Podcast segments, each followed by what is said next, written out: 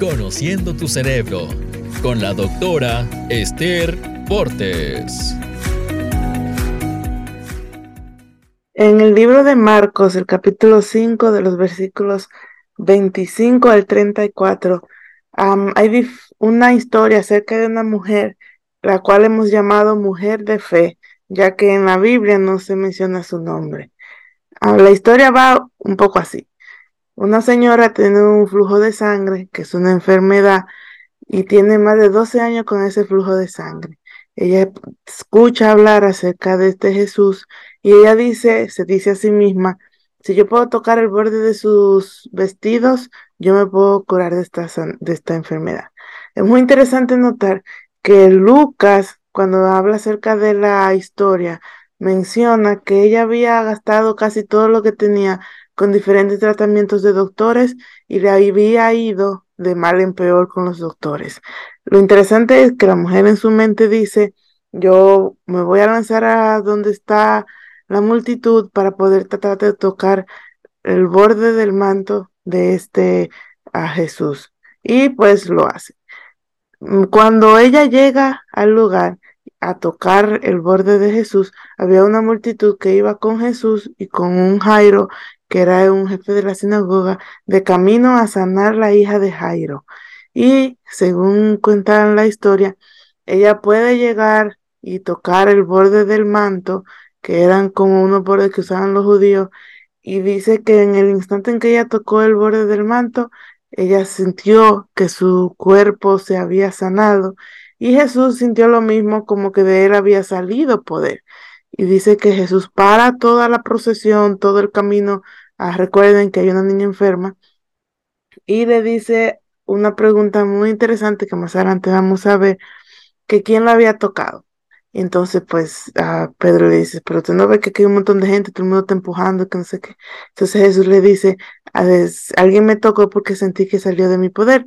Y entonces se voltea y la mujer entonces da su testimonio y pide perdón y dice qué fue lo que pasó. Y entonces Jesús habla con la mujer, que vamos a ver qué le dice y por qué le dice y exactamente qué fue lo que él trató de hacer con ella y la manda en paz. Luego se voltea y Jairo le dicen que su hija se murió y Jesús sigue adelante con Jairo y le dice no temas, cree solamente. Esa es la historia así rapidito, pero cuando, cuando usted la quiera leer, si la quiere leer, la puede encontrar en Mateo 9, 20 20 y 22, Mateo 9, 20 al 22, Marcos 5, 25 al 34, que fue como mencionamos, y Lucas 8, 43 al 48. Bien, si usted es parte de Mujeres Alcanzando Sueños, edición República Dominicana, le ha estado llegando información acerca de esta mujer y este es la culminación de la mujer. Si no le ha llegado la información, escríbanos a conociendo tu cerebro gmail.com para que usted aprenda cómo poder tener las informaciones previas a este podcast que saldrá los jueves de cada semana, donde vamos a hacer jueves de mujeres y vamos a estudiar diferentes tópicos que son de importancia para nosotras las mujeres. En el día de hoy, como hemos dicho al principio, estamos hablando acerca de la mujer de fe que no tiene nombre en la Biblia. Sin embargo, si estudiamos ese pequeñito pedacito de la vida de esa señora, podemos aprender grandes lecciones para nuestras vidas y para cada uno de nosotros. La primera lección que me gustaría que pongamos atención es recuerde que aunque la, informa, la situación sea desesperada, usted no tiene que desesperarse. Me explico. La señora tenía 12 años siendo no limpia en inglés. Si usted lee en Levíticos 15, del 19 al 31, va a haber una serie de leyes que tenían los judíos en cuanto a la mujer cuando tenía su flujo de sangre. Por ley, tenía que haberse divorciado porque nadie podía tocar a una mujer en el momento en que estaba con su flujo de sangre.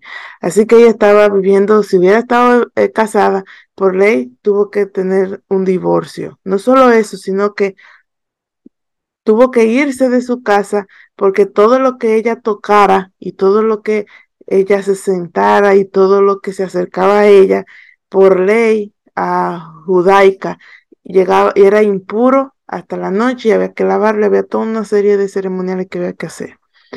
Toda la sociedad la había echado a un lado por ese mismo ah, problema. Como ella estaba con flujo de sangre, no podía estar cerca de ella porque quien ella tocara se volvía impuro.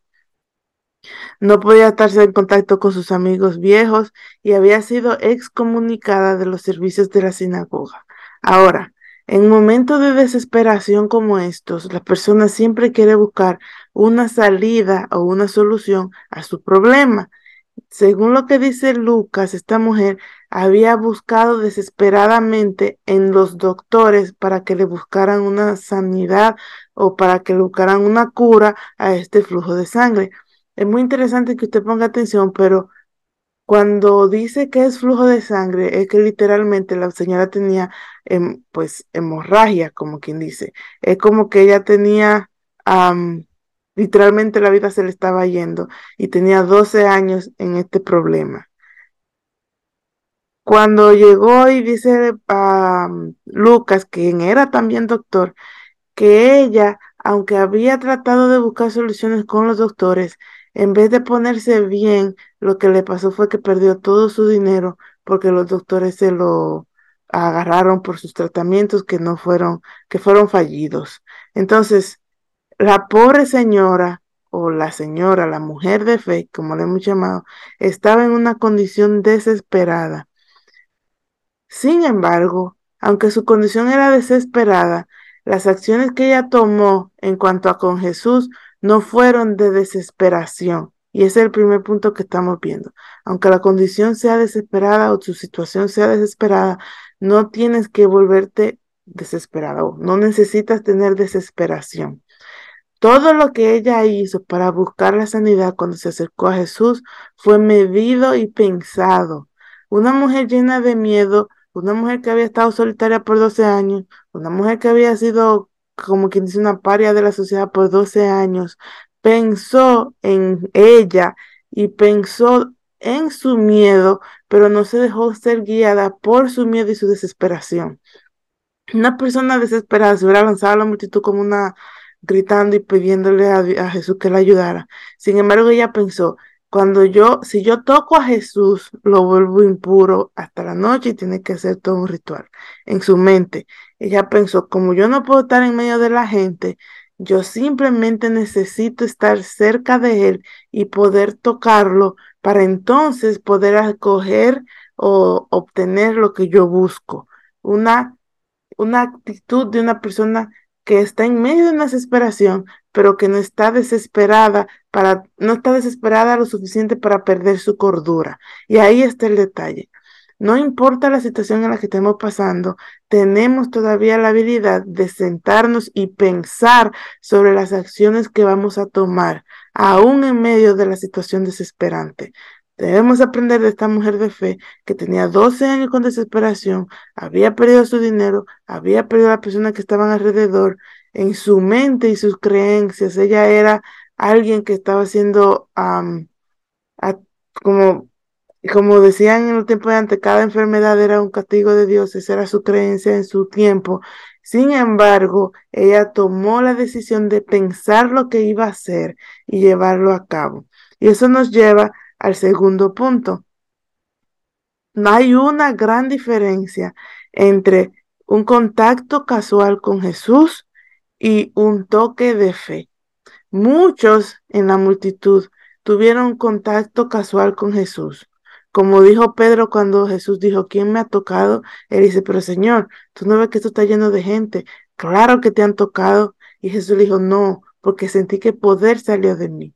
En toda la Biblia, en el único momento donde en un milagro Jesús habla acerca de poder salir, haber salido de él, fue en este instante. En los otros milagros, pues se hacía el milagro, pero en este específico momento la idea de que poder salió de él es donde se ve por primera y única vez en la Biblia. ¿Qué quiere decir eso? La mujer no solamente tuvo un contacto ligero con Dios y con Jesús, y es muy interesante que ella tocó su ropa, ni siquiera lo tocó a él específicamente, pero su toque en sí no fue la razón por la que ella se sanó, sino la fe con la que ella tocó a Jesús. Y la gran diferencia es entre nosotros los que estamos de este lado de la historia y ella. ¿Qué tipo de contacto estamos teniendo con el Jesús que decimos conocer? Muchas veces decimos que porque vamos a la iglesia eh, los fines de semana o porque leemos el versículo del día o porque escuchamos un sermón cada, cada semana, ya yo tengo contacto con Jesús. Sí, tienes contacto, pero en realidad estás extendiéndote para tocarlo con fe como lo hizo la mujer de fe. El contacto normal de empujar, de simplemente estar en el mismo lugar cuando él esté cruzando como el resto de la multitud, no te va a sacar de esa situación desesperada y tampoco te va a dar la vida que tú necesitas porque de él no va a salir poder. Sin embargo, el toque específico, determinado, resoluto, basado en una creencia, va a hacer que tú ser se una con Dios o con Jesús y de Él se haga poder para poder hacer lo que se necesita ser hecho, al igual que esta mujer. Jesús no menoscabó la sinceridad de esta mujer. No fue que Él no supo lo que pasó ni quién era. Sin embargo, Él dejó fluir lo que tenía que fluir de Él para que esta mujer pudiera obtener lo que ella buscaba. Y eso nos lleva al tercer punto que es muy interesante. Jesús ya sabía quién ella era, aún antes de ella darse a conocer al resto de la multitud. Y aquí hay un punto que es muy interesante y es que Jesús conoce antes de que se dé a conocer. Esa es nuestra tercera lección. La primera lección fue aunque la situación sea desesperante, no hay que desesperarse. La segunda es que hay una gran diferencia entre un toque casual y un toque de fe. Asegúrate de que tus toques o tus encuentros con Jesús no sean simplemente casuales, sino que sean determinados, perseverantes, persistentes, resolutos y, con fe, basados en fe de que de Él puede salir el poder para cambiar vamos a decir, la situación desesperante o cualquier cosa que tú necesites. Y el tercero es, Jesús conoce aún antes de que se dé a conocer. Es muy interesante porque cuando Jesús dice que siente que sale de él poder, la separa todo el mundo. Y la mujer siente como que todo el mundo se van a poner los ojos en ella. Y entonces Jesús se voltea y dice, alguien me tocó. Y entonces la mujer dice lo que pasó y cuando ella explica su situación, entonces todo el mundo está escuchando lo que ella está diciendo. Lo interesante es que Jesús hace algo muy peculiar y único en la Biblia. Otra cosa que solo pasó con esta señora. Y es que le dice a ella, hija. Es muy interesante, pero él le dice hija antes de que ella le cuente qué era lo que ella tenía. ¿Cómo sabía Jesús que esta mujer tenía 12 años sin sus familiares cerca, 12 años sola, 12 años en desesperación, 12 años buscando ayuda sin que nadie le ayudara y se sentía tan con tanto miedo, tan tímida, tan póngale el nombre que usted quiera, que ella ni siquiera se le presentó en persona a Jesús. Muchos leprosos que tenían una enfermedad que también los había sacado de la sociedad, los habían mandado y los había marginalizado, se le presentaban a Jesús y le hablaban, pero ella no tuvo ni siquiera la valentía de hablarle en persona a Jesús, sino solamente tocar el ruedo de su manto. Y Jesús, lo primerito que sale de su boca hacia esta mujer es hija, un término de cariño y de en inglés la, palabra es tenderness y es como ternura hacia la persona. La llamó por lo que él veía en él, no por cómo el mundo la sociedad la había definido durante estos años o por cómo ella se miraba a sí mismo. En toda la historia de Jesús aquí en la tierra, a ninguna otra mujer Jesús le dijo hija. Y a esta fue la única mujer que le dijo hija. Su necesidad de cariño, de amor, de lo que usted quiera ponerle, fue suplida con una simple palabra.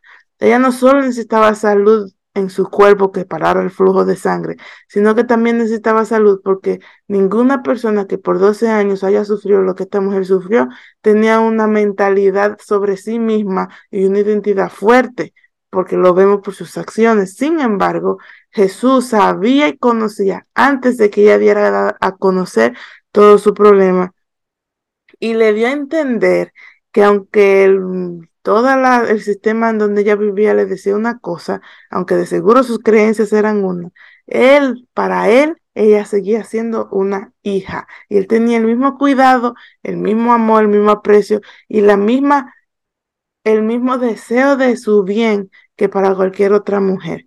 Y al hacer eso delante de una multitud de personas, él desafió las creencias de ella y creó en ella una nueva creencia. ¿Por qué hizo Jesús esto? Las razones, pues no se las puedo decir porque yo no soy Jesús, pero podemos deducir que al hacer esto, Jesús hizo en esta mujer lo que ella necesitaría en el futuro. Es muy bueno cuando uno busca una solución a algo, pero siempre a una mejor solución necesita una evidencia garantizada de que pasó como uno pensaba. Por ejemplo, ella vino y dijo, yo secretamente voy a tocarle el manto, me sano, me voy, todo feliz. Pero imagínense las repercusiones de todo esto. Si ella llega a la sociedad después de 12 años de haber estado con flujo de sangre y simplemente dice, oh, miren, ya yo no tengo nada, ¿quién le iba a creer después de que ella sufrió tanto con tantos doctores? Uno, dos.